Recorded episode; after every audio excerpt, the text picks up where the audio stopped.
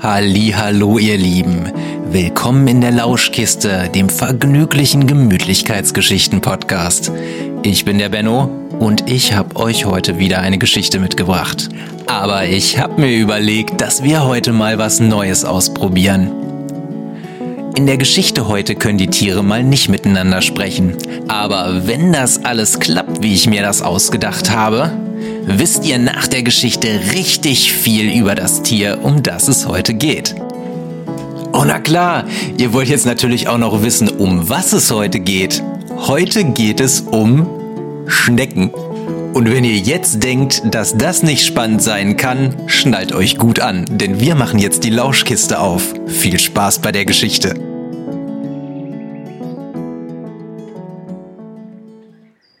Chantal die Schnecke schneckte sich gerade durch ein Gemüsebeet. Sie hatte es auf einen besonders schönen Kopfsalat abgesehen, der in der Mitte des Gemüsebeets der Familie Schnorrenberg wuchs.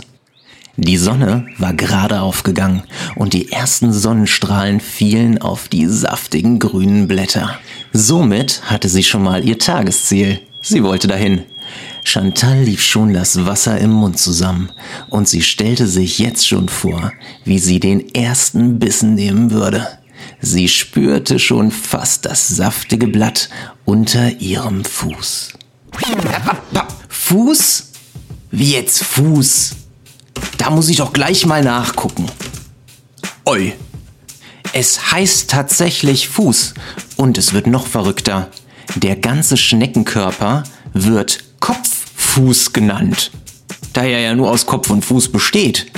Dann wollen wir mal hoffen, dass die Schnecke keinen Stinkefuß bekommt. Oder sogar einen Stinkekopffuß. Oder einen stinkenden Käsekopffuß. Ui, ich schweife ab. Jetzt aber zurück zu unserer Geschichte. Chantal war wirklich schnell unterwegs. Der Rand des Beetes war mindestens schon vier Meter entfernt und sie war erst eine Stunde unterwegs. Und das war für eine Schnecke wirklich richtig schnell. Die Durchschnittsschnecke schafft nämlich nur drei Meter in einer Stunde. Aber Chantal war sehr gut im Schnellschnecken. Doch jetzt versperrte ein seltsames Ding den Weg. Dieses seltsame Ding war die frisch geschärfte und offene Gartenschere von Leopold Schnorrenberg, die er nach der erledigten Gartenarbeit im Beet vergessen hatte. Da Chantal aber nicht wusste, was eine frisch geschärfte Gartenschere war, kroch sie einfach weiter darauf zu. Ihre Fühler berührten das Metall. Es war kühl. Das gefiel Chantal sehr gut, denn durch die Gegend zu schnecken ist unglaublich anstrengend. Da kommt jede Abkühlung wie gerufen. Also schob sie sich langsam an der Klinge nach oben. Die Schneide der Klinge blitzte in der Morgensonne. Von oben fiel ein Blatt von einer großen Birke, die im Garten stand, in Richtung Beet. Es flog direkt auf die Klinge der Schere und wurde von der unglaublich scharfen Klinge in zwei Teile geteilt. Chantal hatte jetzt auch die Klinge erreicht und schob sich langsam auf die andere Seite rüber. Uiuiui, eine Schnecke, die über eine scharfe Schere kriecht? Jetzt wird's richtig spannend. Was meint ihr? Chantal schneckt jetzt direkt über die Klinge. Passiert jetzt was Schlimmes? Oder wird unsere überdurchschnittlich schnelle Schneckenheldin das Abenteuer unbeschadet überstehen? Oh Mann, Leute, ich bin so gespannt. Chantal spürte die Klinge an ihrem Fuß und fing sofort an, mehr Schneckenschleim zu produzieren. Die Klinge kitzelte fürchterlich, aber es war auszuhalten. Es dauerte ganze vier Minuten, bis sie drüber weg war. Wenn Schnecken lachen könnten, hätte sich Chantal sicher schlapp gelacht. Oh Mann, meine Güte, gut, dass da nichts passiert ist. So, und jetzt seid ihr dran. Ihr könnt euch ja jetzt mal vier Minuten lang am Fuß kitzeln lassen. Dann wisst ihr, was Chantal gerade aushalten musste. Aber wie hat sie das gemacht? Eine so scharfe Klinge ist doch gefährlich, oder nicht? So eine Schnecke wie Chantal produziert ja Schneckenschleim, um sich darauf fortzubewegen. Wenn eine Schnecke über etwas Scharfes oder Spitzes kriecht, ist der Schneckenschleim sowas wie eine Sicherheitsschicht und deswegen verletzen sich die Schnecken auch nicht. So, jetzt hab ich aber genug von Schneckenschleim erzählt. Schnell zurück zur Geschichte. Als Chantal den Salat fast erreicht hatte, sah sie aus dem Augenwinkel etwas auf sich zukommen. Wäre sie ein Frosch gewesen, wäre jetzt der richtige Moment für einen gekonnten Sprung gewesen. Als Spatz wäre jetzt pfeilschnelles Wegfliegen angesagt. Und als Schnecke? Als Schnecke war das alles nicht so einfach. Besonders nicht mit der flinken Flucht nach vorne. Chantal hatte zwei Möglichkeiten. Wegschnecken oder einziehen. Wegschnecken war zu langsam, das wusste sie selber. Jetzt kam das Ding aber so schnell näher, dass sie keine Zeit zum Überlegen hatte und berührte sie zu allem Überfluss direkt am Auge. Also zog sie es lieber mal ein. Man konnte ja nie wissen. Den ganzen Körper einziehen war zu anstrengend, deshalb beließ sie es erstmal beim Auge. Sie wartete geduldig und fuhr nach einiger Zeit das Auge wieder aus.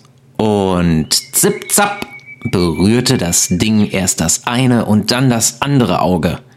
Und was macht man da? Richtig, einziehen. Gerda, die ziemlich gemeine Tochter der Familie Schnorrenberg, tippte mit ihrem Finger ganz leicht gegen das Auge der Schnecke, die sie gerade entdeckt hatte, und beobachtete neugierig, wie sie es einzog. Sie schaute auch gerne zu, wie es wieder ausfuhr. Und da sie gerade nichts Besseres zu tun hatte, piekste sie die Schnecke immer wieder aufs Auge. Chantal hatte furchtbare Angst und ihr wurde die Geschichte mit den Augen langsam zu bunt. Es war an der Zeit, sich einzuziehen. Gedacht, getan. Chantal beförderte ihren ganzen Körper so schnell es ging in ihr Schneckenhaus. Es hatte Vorteile, wenn man seinen Unterschlupf auf dem Rücken trägt. Glücklicherweise zog die gemeine Gerda jetzt weiter und ließ unsere Schnecke in Ruhe. Nach einiger Zeit kam Chantal wieder aus ihrem Haus und kroch erleichtert weiter. 20 Minuten später saß sie erschöpft, aber glücklich auf dem saftigen Salat in der Sonne und schlug ihre 40.000 Zähne in das Blatt. Äh, äh bitte was? 40.000 Zähne? Das kann doch gar nicht sein. Ich guck mal nach. Leute, sag mal, es ist unglaublich. Es ist wirklich so. Chantal ist eine Weinbergschnecke und die haben tatsächlich so viele Zähne. Jetzt stellt euch aber nicht vor, dass das so aussieht wie bei einem Menschen und die Zähne fein säuberlich in zwei Reihen im Schneckenmund sitzen. Nein, die Zähne sind winzig klein und sitzen auf der Zunge der Schnecke. Daher nennt man die Zunge auch Raspelzunge. So, jetzt aber wieder schnell zu Chantal. Chantal saß den Rest des Tages auf dem Salatblatt und futterte, was das Zeug hielt. Und als sie am Abend satt und zufrieden auf dem Salat saß, sah sie in der Abendsonne den Umriss eines wunderschönen Kohlrabis. Es waren ganze 16 Meter, aber vielleicht war es eine Überlegung wert. Es war immerhin ein Kohlrabi. Aber darüber würde sie sich morgen Gedanken machen. Chantal zog sich zurück in ihr Schneckenhaus und schlief zufrieden ein. Gute Nacht, Chantal. Schlaf gut. Na, hättet ihr gedacht, dass eine Geschichte mit einer Schnecke so interessant sein kann? Ich war auch echt erstaunt, als ich die Infos für die Geschichte zusammengetragen habe. Also das mit den Zähnen, unglaublich. Jetzt fragt sich nur, wie ich diese Art von Geschichte nennen soll. Lasst mich mal überlegen. Ich hab's. Wie wär's mit Lauschlerngeschichte? Klingt gar nicht schlecht, finde ich. Dann nenne ich die ab jetzt einfach Lauschlerngeschichte. Und übrigens, Trommelwirbel.